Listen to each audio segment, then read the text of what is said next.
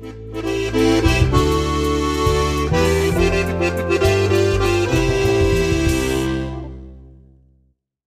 herzliches Grüß Gott zur Podcast-Serie Agrarscience Wissen Kompakt der Raum bei Gumpenstein zum Thema Klimawandel und was kann ich auf meinem Hof tun, um mich anzupassen. Heute nähern wir uns diesem Thema, ich würde sagen, mit etwas mehr Flughöhe. Warum? Weil ich einen speziellen Gast bei mir begrüßen darf, Privatdozent Dr. Franz Sinabel. Franz Sinabel betreibt Forschung am Wirtschaftsforschungsinstitut er hält Vorlesungen, zum Beispiel an der Universität für Bodenkultur. Er ist ein gern gehörter Vortragender, zum Beispiel heute bei unserer viehwirtschaftlichen Fachtagung in Gumpenstein. Er berät die Politik und er evaluiert Ausgleichszahlungen und Förderungen. Und er ist ein ausgewiesener Experte, wenn es um wirtschaftliche Fragestellungen im landwirtschaftlichen Bereich geht. Und er kommt aus der Landwirtschaft. Herzlich willkommen an Franz Sinewelt bei mir. Ja, herzlichen Dank für die Einladung. Franz, äh, ich habe vorher gesprochen, dass wir uns dem Thema in einer hohen Flughöhe nähern, weil ich weiß, dass du dich gerne Themen so näherst. Also von etwas weiter zurücktreten, von oben. Äh, und dann kommst du aber immer gut auch beim Einzelbetrieb an. Und ich denke, in unserem Podcast heute, wo es um die Klimaanpassung geht, möchten wir von dieser höheren Flughöhe starten. Warum gehst du den Weg immer von etwas weiter zurücktreten und einmal von außen drauf zu schauen? Naja, es hängt vielleicht mit meiner Karriere zusammen. Äh, ich habe eine landwirtschaftliche Ausbildung in der Steiermark äh, absolviert. Ich bin äh, landwirtschaftlicher Facharbeiter. Ja, habe ich gelesen. Dann habe ich mir überlegt, okay, was möchte ich mit äh, meinem Leben anfangen? Und da ist die Wahl bei der Landwirtschaft äh, geblieben. Aber ich habe mir gedacht, meinen Fähigkeiten und vor allem meinen Interessen äh, entspricht es äh, besser, äh, nicht einen Betrieb äh, in den Fokus zu nehmen, sondern mir ja, den ganzen Agrarsektor anzuschauen. Und den Agrarsektor kann man sich vorstellen wie einen ganz, ganz großen Bauernhof, wo halt nicht ein Bauernhof ist, sondern wo alle 240.000 Bauernhöfe äh, in einer Einheit betrachtet werden. Das ist dieser sektorale Zugang und das ist dann das, was die hohe Flughöhe ist. Und dadurch, dass mir aber klar ist, äh, das sind nicht, äh, ist nicht ein homogenes Konstrukt dieser Sektor, sondern das sind äh, tausende Familien, tausende Entscheidungsträger, äh, die äh, alle ein bisschen was anderes wollen, aber von äh, ihrer Hände Arbeit leben wollen, im Einklang mit der Natur. das ist das Besondere und das ist das Reizvolle. Und das unterscheidet mich auch von den anderen Kolleginnen und Kollegen am WIFO, die ebenfalls einen Sektor anschauen oder Industrieökonomen sind oder Makroökonomen. Äh, bei mir äh, ist dieser Bezug zur Natur, zur Umwelt äh, sehr, sehr immanent und das ist das Interessante an meiner Tätigkeit. Wenn man es jetzt, jetzt sind wir ein bisschen bei Biodiversität vielleicht sogar angelangt, wenn man sich die österreichische Landwirtschaft anschaut, kann man sagen, sie ist sehr bunt, sie ist biodivers. Ist diese Biodiversität jetzt eine Stärke aus deiner Sicht oder eine Schwäche? Oder was heißt, ist es ein Vorteil, dass wir das, also so eine Landwirtschaft in Österreich haben? Wir haben die Landwirtschaft, äh, die wir wollen, die äh, Landwirtschaft äh, wird gestaltet, vor allem von äh, den Bäuerinnen und Bauern äh, und vom Markt, weil nur dort die Güter abgesetzt werden können, die für die Menschen leistbar sind. Und wenn es in Österreich eine höhere Wertschätzung für Bio-Lebensmittel gibt, äh, dann gibt es auch Bäuerinnen und Bauern, die das produzieren und äh, ohne diesen Zusammenhang von äh, Markt und Produzenten würde das nicht gehen. Was wir in Österreich auch sehen, ist, dass wir eine spezielle Art der Landwirtschaft haben. Und da ist ein interessanter Vergleich Frankreich. Wenn man sich die Struktur Daten anschaut aus den 1960er Jahren, da war Österreich und Frankreich sehr ähnlich. Und in Frankreich hat man dann äh, die Entscheidung getroffen, nur mehr voll, also nur mehr Betrieben, wo die äh, Vollerwerbsbetrieben äh, Investitionsförderungen äh, zu gewähren äh, oder mhm. günstige Darlehen. Und äh, das hat dazu geführt, dass in Frankreich über die ja, 30, 40 Jahre sich eine ganz andere Betriebsstruktur entwickelt hat. In Österreich ist man den anderen Weg gegangen. Äh, diejenigen, die einen Betrieb im Nebenerwerb geführt haben, haben praktisch den gleichen Zugang äh, bekommen äh, zu diesen Investitionen und daher haben wir eine im internationalen Vergleich sehr, sehr klein strukturierte Landwirtschaft und die Effekte sieht man in der Größe der Betriebe, sieht man natürlich auch im landwirtschaftlichen Einkommen äh, je Betrieb, das in Österreich deutlich niedriger ist. ist was aber nicht heißt. Ist das ein Nachteil, Vorteil? Was nicht heißt, dass äh, das für den Haushalt ein Nachteil ist. Äh, und dazu haben wir auch Untersuchungen durchgeführt, äh, wo man sieht, dass wenn man den Haushalt anschaut, die Haushaltseinkommen äh, in äh, Österreich verglichen mit den Haushaltseinkommen äh, landwirtschaftlicher Betriebe äh, in anderen Ländern äh, nicht diesen großen Abstand haben, den man bei den landwirtschaftlichen Einkommen hat. Im Prinzip kann man sagen, schon ein erfolgreicher Weg der österreichischen Agrarpolitik? es ist. Oder Entwicklung? Die Frage ist, äh, was äh, wir äh, mit der Landwirtschaft wollen. Und ich glaube, das österreichische Modell ist darauf ausgerichtet, nicht in erster Linie die billigsten Lebensmittel zu erzeugen, sondern ist darauf ausgerichtet, die ländliche Struktur zu stärken. Und weil Land- und Forstwirtschaft ja eigentlich das Rückgrat der regionalen Wirtschaft sind, äh, ist äh, diese Herangehensweise in Österreich, glaube ich, ganz gut gelungen. Gut, und jetzt fragt sich vielleicht der Zuhörer, die Zuhörerin, der Bauer, die Bäuerin zu Hause, wir reden über Klimaanpassung heute hier, ich erwarte mir das und jetzt sprechen die über Strukturen, große Zusammenhänge. Äh, vielleicht steigen wir jetzt ein bisschen ein, es geht um Klimaanpassung. was willst du uns da mitgeben, den Bäuerinnen und Bauern in ihren Entscheidungen? Das ist das eine. Und das andere, wir haben ja auch ein Umfeld. Wir sind jetzt da, du hast heute einen Vortrag zu multiplen Krisen gehalten. Möglicherweise haben wir Krisen oder wir haben Krisen oder Einflussfaktoren von außen. Wir sehen Entwicklungen, wenn wir an die Tierhaltung denken und so weiter. All das kann ja auch, und Klimaanpassung heißt ja auch Betriebsanpassung in der Strategie. Was willst du uns, den Bäuerinnen und Bauern, da mitgeben auf diesem Weg? Naja, da bin ich eher derjenige, der von den Bäuerinnen und Bauern lernt, äh, wie die sich anpassen. Und äh, diese Anpassungsvorgänge, die finden jeden Tag statt. Äh, und wenn man längere Zeiträume betrachtet, sieht man, wie das funktioniert. Und ein Begriff ist äh, eine autonome Anpassung. Das klingt so wie äh, automatisch. Äh, funktioniert das? Ich weiß aber, dahinter stehen natürlich viele, viele Entscheidungen.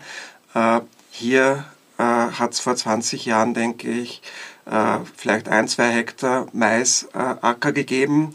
heute ist die Hälfte der Viehrationen auf Basis von Mais. Und der Grund ist der, dass die die, die Produktionsbedingungen sich äh, für Mais äh, verbessert haben, was aber auch damit zusammenhängt, dass sich die Sorten verändert haben äh, und die Betriebe sehen, dass es hier neue Möglichkeiten gibt. Ein paar Findige sind die ersten, die anfangen, das einmal auszuprobieren und dann plötzlich stellt sich ein neues Gleichgewicht ein. Und das ist das, was ich lerne. Es gibt Betriebe, die produzieren Melonen, es gibt Betriebe, die produzieren Reis in Österreich. Das heißt, es, die erste Botschaft an unsere Zuhörer vielleicht mit offenen Augen durch die Welt zu gehen, äh, vielleicht auch wissenschaftliche Erkenntnisse anzunehmen, Neuerungen anzunehmen, zu hinterfragen und das ein oder andere dann am Betrieb vielleicht versuchsmäßig einmal auszuprobieren, oder? Genau, also die verlängerte Vegetationsperiode, äh, die äh, führt natürlich dazu, dass das Gras äh, besser wächst. Man hat einen Schnitt mehr. Äh, das ist eine kleine Veränderung, aber in äh, bestimmten Gebieten sind auch große Schritte möglich. Eben beispielsweise aus der Maisproduktion auszusteigen und Reis zu produzieren. Äh, es ist natürlich so, dass äh, Österreich nie ein Reisproduzent sein wird. Aber wenn man sich dann den Steirer Reis anschaut, oder den Fröhlichreis äh, und sieht, zu welchen Preisen der verkauft wird, äh, verglichen mit dem aus dem Ausland importierten, dann äh, ergeben sich Chancen.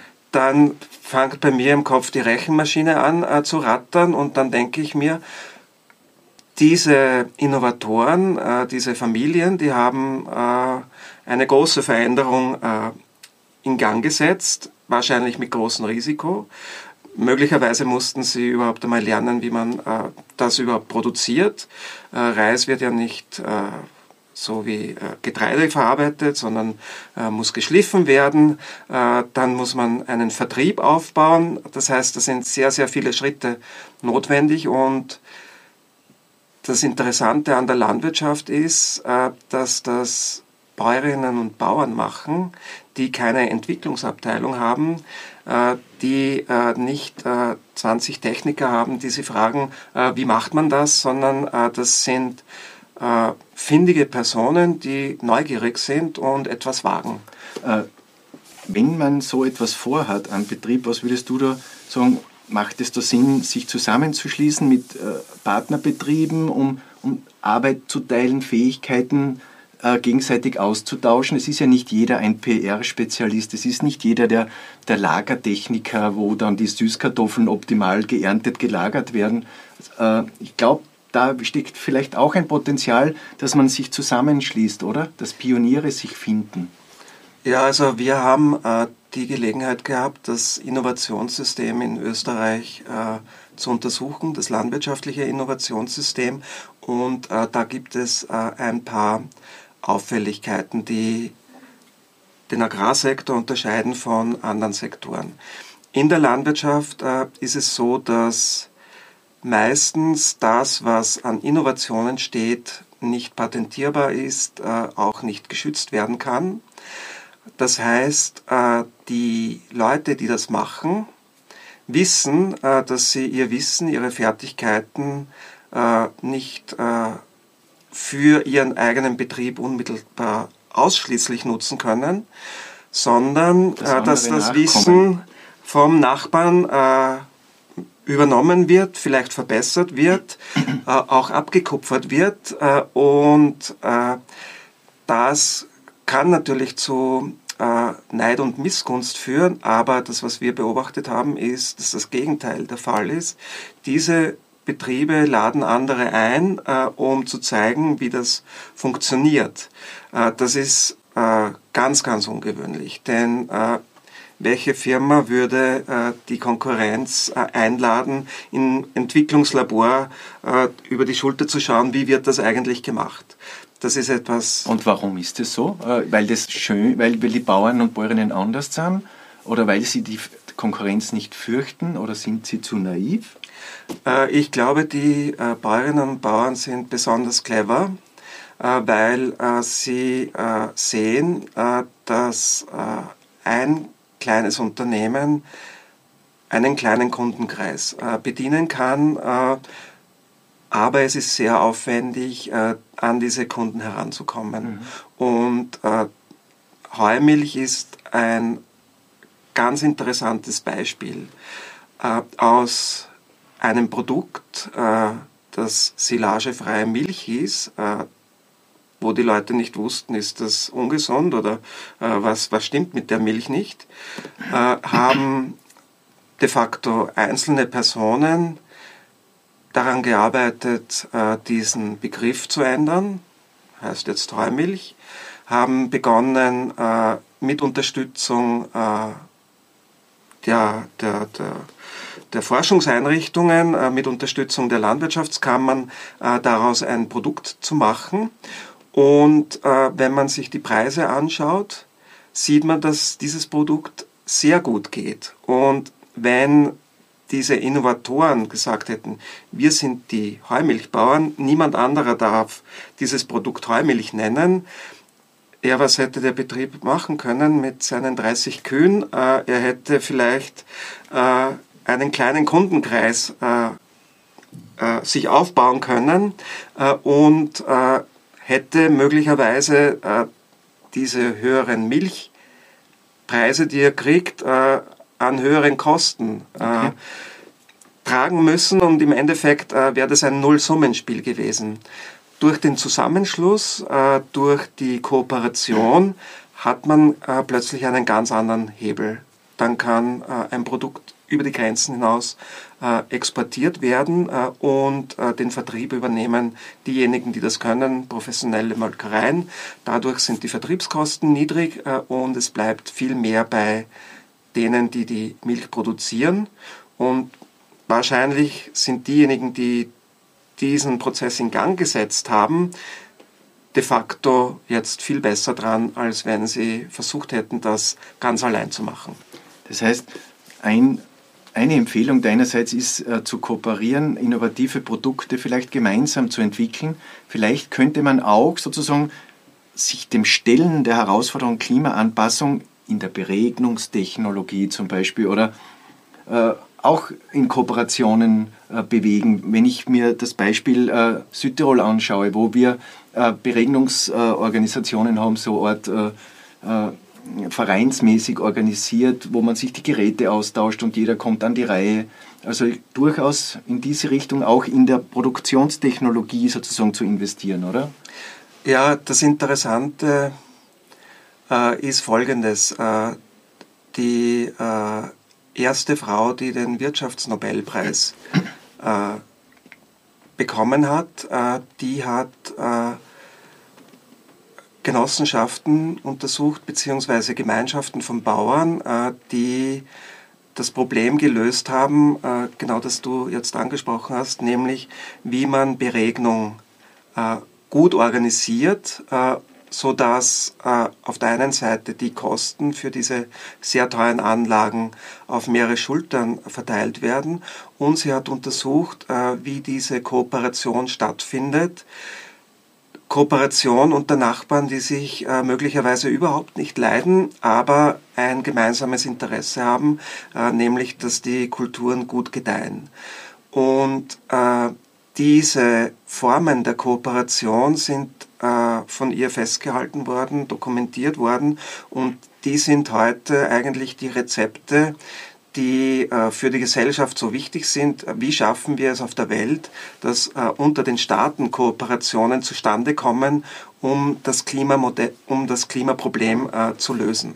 Okay. Das heißt, dadurch, dass man beobachtet, was die Landwirtinnen und Landwirte tun, lernen Leute, die äh, aufmerksam sind, äh, die auch äh, lernbegierig sind, wie solche schwierigen Situationen gelöst werden können.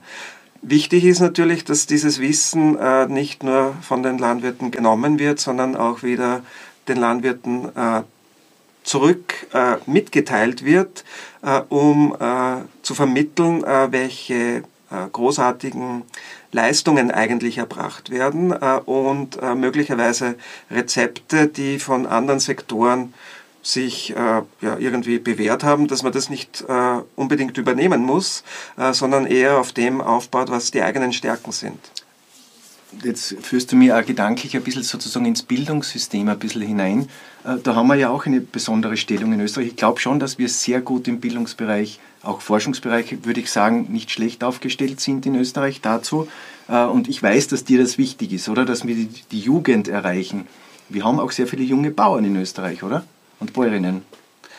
Ja, Österreich ist, äh, was die Hofnachfolge Nachfolge betrifft, eigentlich ein Musterbeispiel. Äh, in vielen anderen Ländern äh, sind die in der Landwirtschaft tätigen Personen äh, weit über 60 Jahre und das hat natürlich in den nächsten 10, 20 Jahren sehr große Auswirkungen und wird die Struktur in diesen Ländern deutlich beeinflussen.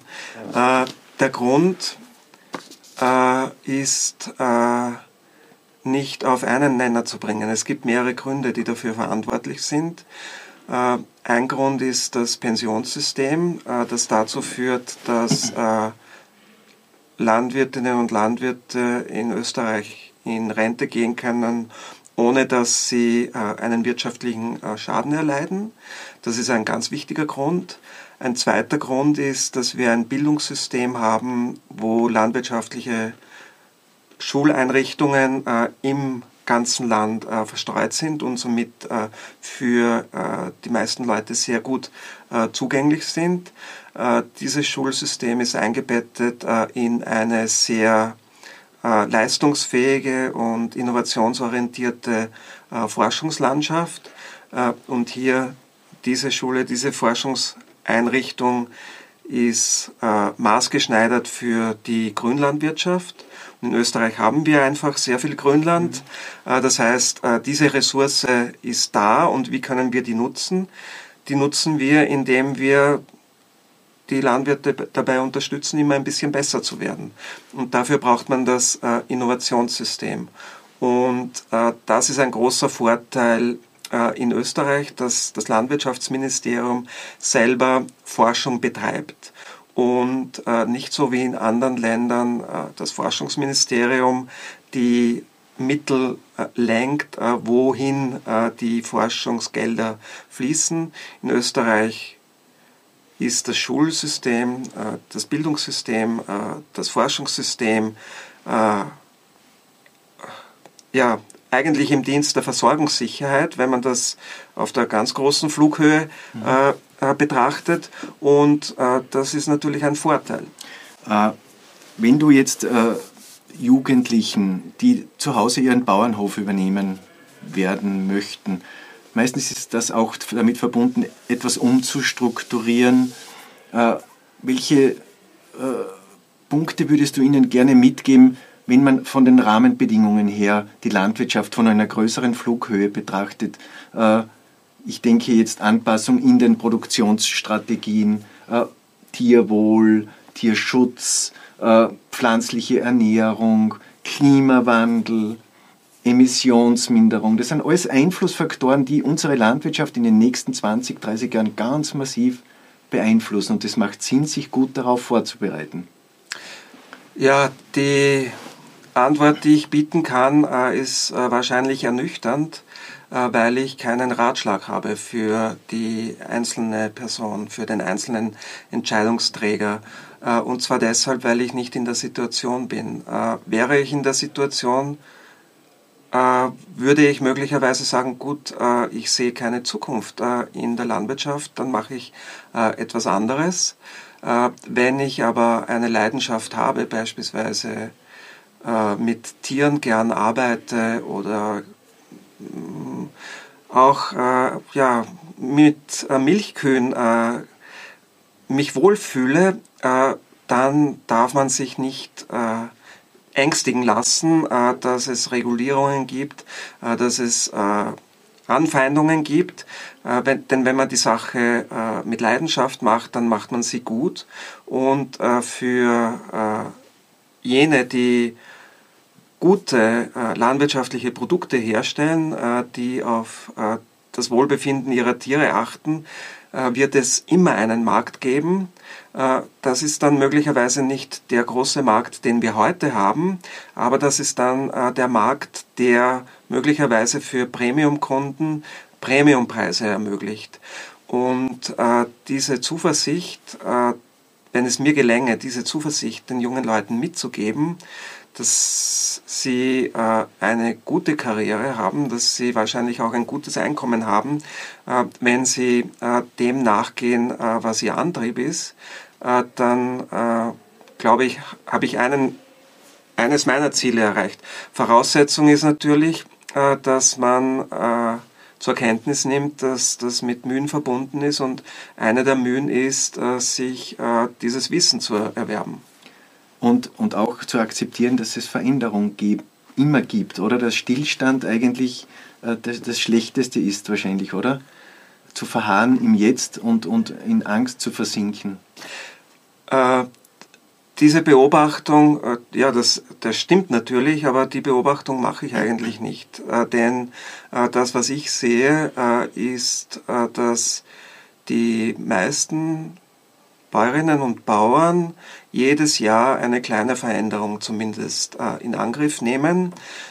Und wenn es dann zu großen Entscheidungen kommt, die eine hohe Investition erfordern, nachdenken, äh, zu anderen Betrieben fahren, sich anschauen, wie das funktioniert, äh, sich auch äh, beraten lassen äh, und äh, diese Entscheidung dann äh, mit ihrer Familie treffen.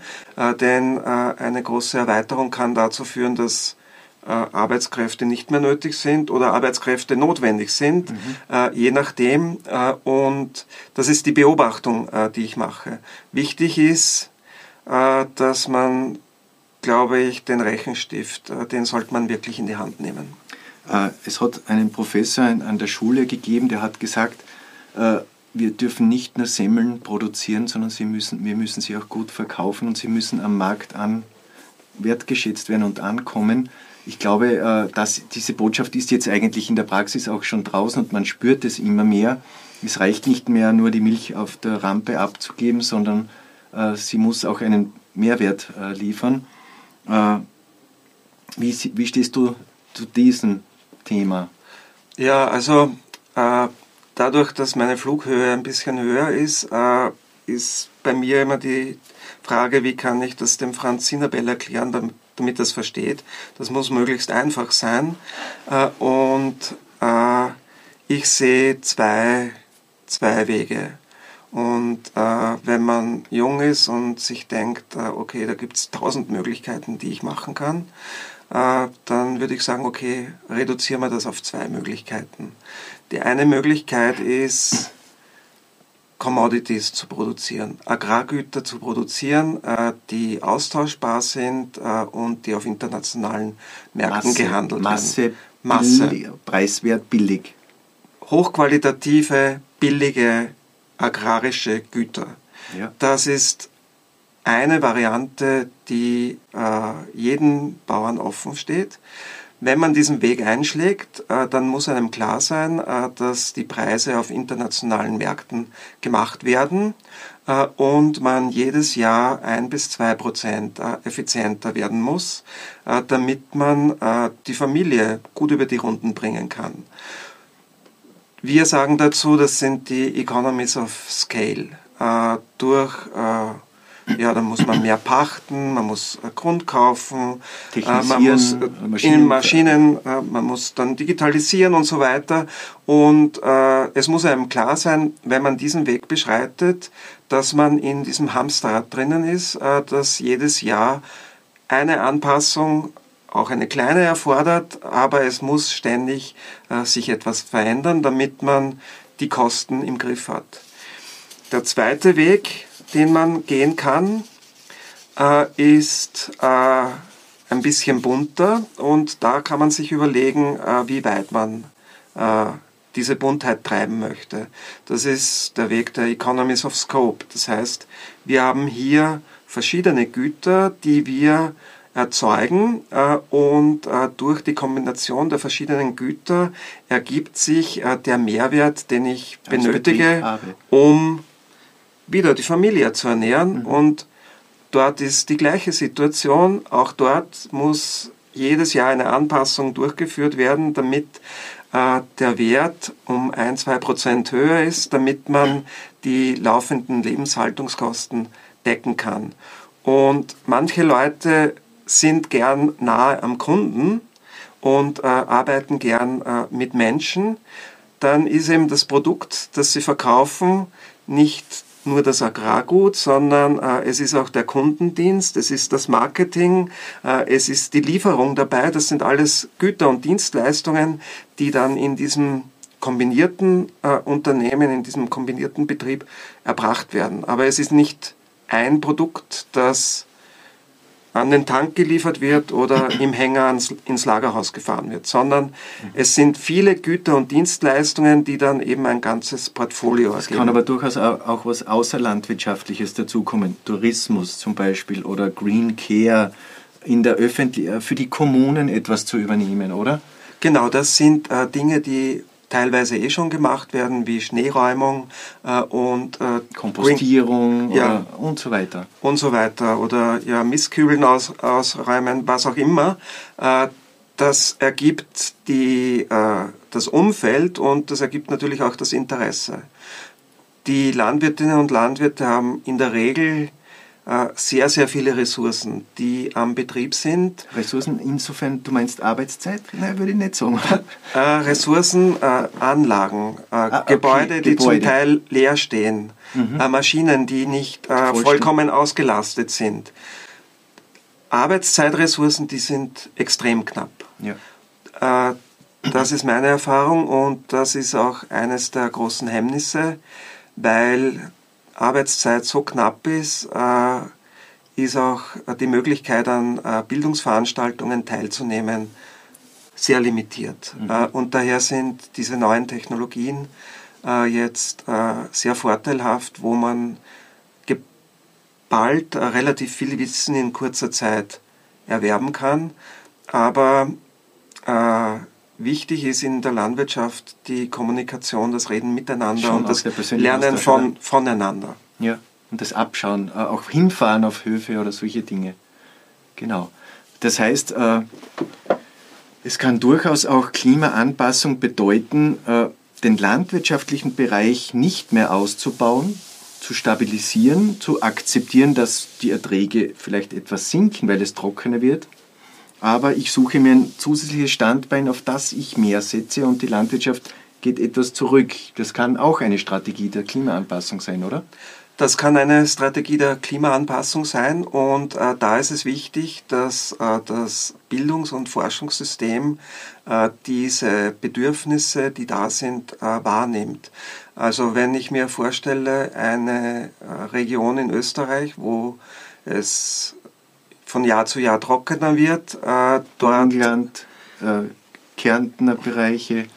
Äh, mit Bewässerung kann man äh, eine technische Maßnahme setzen, äh, um äh, das zu bremsen. Und wenn man aber da investiert, dann muss man andere Güter produzieren. Mhm. Dann kann man nicht Weizen produzieren und Mais, sondern dann muss man Melonen produzieren. Melonen oder Gemüse oder Saatgut produzieren, äh, damit sich das rechnet. Mhm. Äh, aber es kann auch sein, äh, dass sich diese Investition nicht rechnet und dann muss man schauen, wie man die Ressource, die da ist, nutzt. Und da ist es so, es gibt in der ganzen Welt äh, Regionen, wo es schon seit 100 Jahren so trocken ist, wie dort, wo wir jetzt hinkommen. Äh, und äh, dann ist es nützlich zu schauen, was die machen. Die produzieren vielleicht Hirse oder Sorghum oder andere Kulturen mit Techniken, die sehr wasserschonend sind.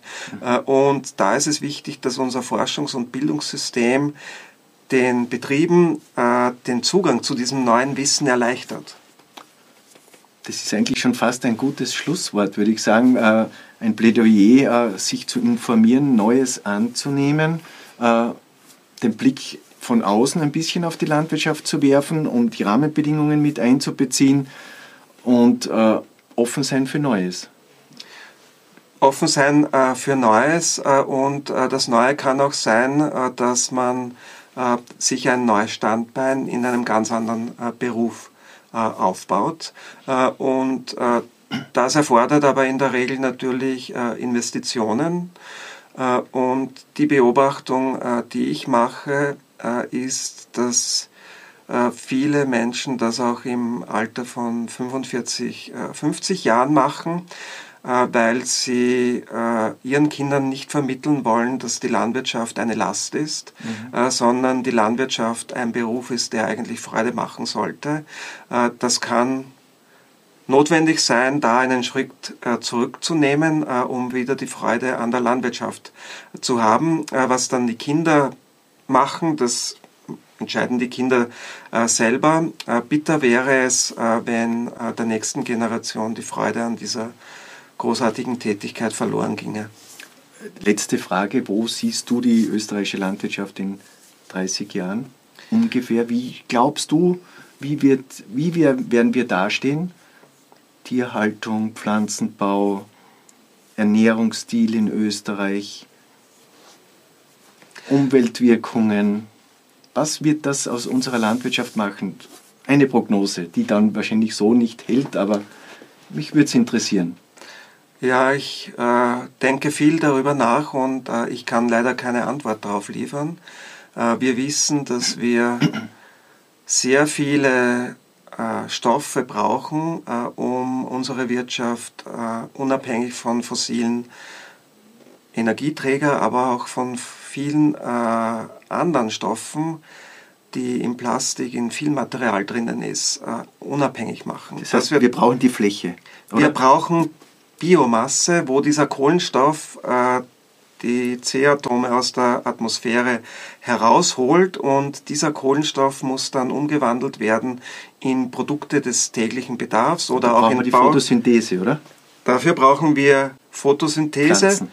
dafür brauchen wir Pflanzen und dafür brauchen wir große Flächen, denn äh, in diesen Silos, äh, die 30 Meter hoch sind, äh, bringen wir die Biomasse nicht äh, zusammen. Das heißt, wir brauchen wahrscheinlich jeden Hektar Land, um diese Biomasse zu erzeugen, wo wir heute schon wissen, dass durch die Erwärmung möglicherweise die Produktionsbedingungen sich verschlechtern.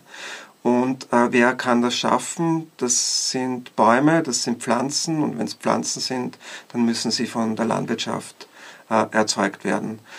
Äh, das ist eine eine absehbare äh, Entwicklung. Wie viel äh, das dann dazu beiträgt, dass die Landwirtschaft einen Nutzen hat, äh, das ist eine andere Sache, weil wir wissen, dass es in kaum einem anderen Sektor eine so rasante technologische Entwicklung gibt äh, wie in der Landwirtschaft. Äh, was aber äh, auch wieder das Interessante ist, denn es ist eine Tätigkeit, die sich ständig verändert und in äh, zehn Jahren werden wir anders über die Landwirtschaft nachdenken als heute. Also eigentlich ist die Landwirtschaft ja etwas, würde man glauben, etwas Starres, Träges, aber wenn man das so hört, ist gerade die Landwirtschaft sehr stark im Umbruch und verändert sich ganz massiv, also in kurzer Zeit, oder? Es ist nicht so wie beispielsweise äh, in der Schuhindustrie oder in der Textilindustrie, wo durch äh, die Aufnahme von Handelsbeziehungen mit China plötzlich äh, alles, die, weggebrochen alles weggebrochen ist. Und zwar äh, aus dem Grund, äh, weil es eine Agrarpolitik gibt äh, und die Politik weiß, wie das ist, wenn von einem Jahr auf das andere plötzlich die Versorgung wegbricht. Das ist bei Schuhen verschmerzbar, weil man noch ein altes Paar äh, im Schuhkasten hat. Bei Kleidern ist das auch verschmerzbar, trägt man halt äh, die Jeans äh, länger. Bei Lebensmitteln ist das unverzeihlich. Äh, die müssen jeden Tag geliefert werden. Daher gibt es Agrarpolitik und für mich das Faszinierende ist, dass ich Zeitzeuge bin von einer Phase, wo äh, die Entscheidung getroffen wurde, zur EU zu gehen. Und äh, ich höre die Stimmen noch, die den Untergang der Landwirtschaft, den Untergang der Lebensmittelwirtschaft in Österreich prophezeit haben äh, und äh, vehement gegen diesen Beitritt ja, Wort ergriffen haben. Und die Österreicherinnen und Österreicher sind dieses Wagnis eingegangen und der Effekt ist der, dass wir eine Landwirtschaft haben, die im Vergleich zu anderen Ländern gedeiht. Äh, wir haben äh, Unternehmen, Unternehmerinnen, die ihre Produkte zu sehr guten Preisen auf internationalen Märkten absetzen. Wir haben schon gesagt, wir haben sehr viele junge Leute, die in den Agrarsektor nicht nur hineinschnuppern, sondern da auch ihren Berufsschwerpunkt setzen. Äh, das sind alles Ergebnisse, die vor 27 Jahren niemand prognostizieren hätte können. Das heißt, du bist durchaus auch zuversichtlich, dass wir äh, so gute Bäuerinnen und Bauern haben und ein so gut aufgestelltes System, dass die Landwirtschaft auch in 20, 30 Jahren in Österreich noch sehr gut auf den Füßen stehen wird. Genau, wir brauchen nur zurückschauen, uns erinnern, äh, wie waren die Schwierigkeiten, die Herausforderungen damals äh, und äh, wie ist man äh, mit diesen Schwierigkeiten umgegangen, indem zunächst einmal die eigene Stärke sichtbar gemacht wurde und dann äh, durchaus mit Respekt vor der Aufgabe äh, Schritt für Schritt äh, Anpassungen vorgenommen wurden und Basis dafür ist äh, natürlich äh, Vertrauen in die eigenen Fähigkeiten. Mhm. Äh, das Zweite ist, man braucht Zugang zu Krediten und Kapital, um das zu finanzieren aber wir brauchen auch Humankapital, das heißt, äh, wir brauchen Einrichtungen, die Wissen schaffen, äh, das Wissen dann auch vermitteln äh, und wir brauchen Leute, die ja mit Zuversicht und ein bisschen Risikofreude die Herausforderungen annehmen. Und den Markt, der diese hochwertigen Produkte dann abnimmt, oder? Die wir produzieren. Der Markt, der hochwertige Produkte abnimmt, der denke ich, der ist da weil ich die Hoffnung habe, dass äh, es der nächsten Generation besser geht wie unserer Generation.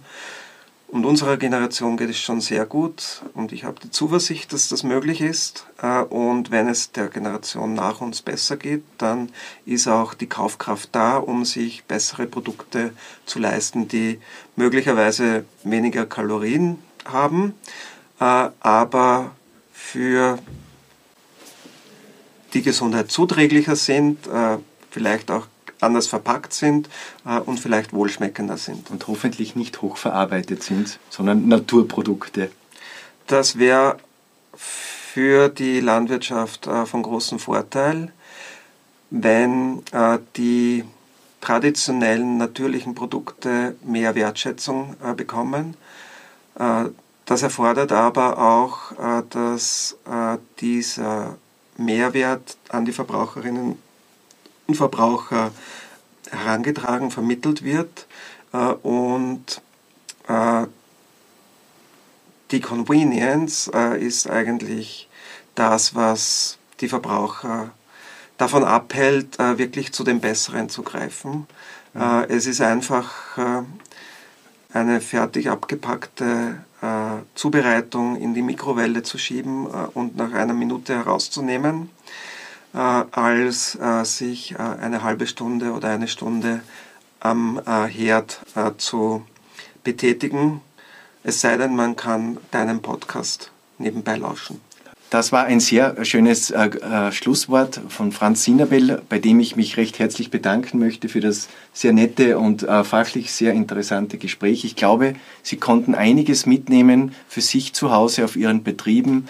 Äh, auch die Jugend äh, hat vielleicht den ein oder anderen Impuls mitbekommen. Und das ist uns wichtig in unserer Podcast-Serie, zu der wir Sie auch in den nächsten Wochen wieder herzlich einladen und begrüßen dürfen. Auf Wiedersehen und auf Wiederhören. Vielen Dank für die Einladung. Auf Wiedersehen.